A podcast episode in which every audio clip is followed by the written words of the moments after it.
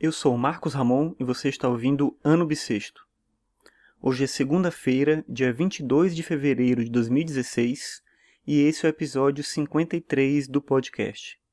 E hoje eu vou falar sobre Arthur Schopenhauer. No dia de hoje, no caso 22 de fevereiro, mas em 1788 nasceu Schopenhauer. Ele viveu uma vida simples, dedicada quase que exclusivamente à filosofia, e dizia que não precisava de biógrafos porque era tão verdadeiro e coerente em suas obras que bastaria ler o que escreveu para saber quem ele foi. Apesar disso, ele anotava tudo o que fazia e deixava tudo catalogado pensando justamente nesses biógrafos. Schopenhauer é meu escritor favorito lado a lado com Jorge Luiz Borges. Pode parecer estranho dizer isso, dizer né, que ele era um escritor favorito, mas, independentemente de qualquer rótulo, Schopenhauer não foi só um grande filósofo, mas um grande escritor mesmo. Dentre as muitas qualidades de suas obras, eu destaco duas coisas.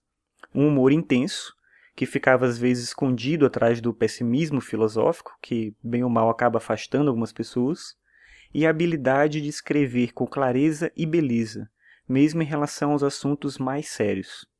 Sobre esse último tópico, vale lembrar que Schopenhauer escreveu que quem tem algo sério a dizer o diz com clareza.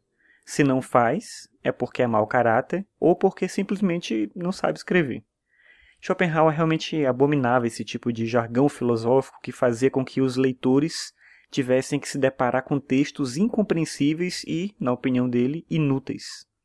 A filosofia é séria demais para ser desmerecida por filósofos ou pretensos filósofos que não conseguem ou não querem comunicar claramente suas ideias. Schopenhauer, ao contrário, se esforçava para dialogar com o público e difundir as verdades em que ele acreditava. E é por esse mesmo tipo de convicção que eu ainda penso que eu quero ser um escritor. Escrever com paixão e com respeito pelo leitor e com vontade de dizer o que se acredita simplesmente porque existem certas coisas que precisam ser ditas é uma inspiração para qualquer pessoa que admire um bom texto e queira também ver seus próprios textos sendo lidos. Em uma época em que as pessoas querem ler cada vez menos coisas sérias, eu, por exemplo, já ouvi uma aluna da graduação me dizer que não queria ler nada que fizesse ela pensar. Nessa época, nesse tipo de época, ler e escrever são ações que precisam ser cultivadas por todos que acreditam no poder transformador dos bons livros e da memória e experiência humanas. Schopenhauer acreditava nisso, e eu acredito nele.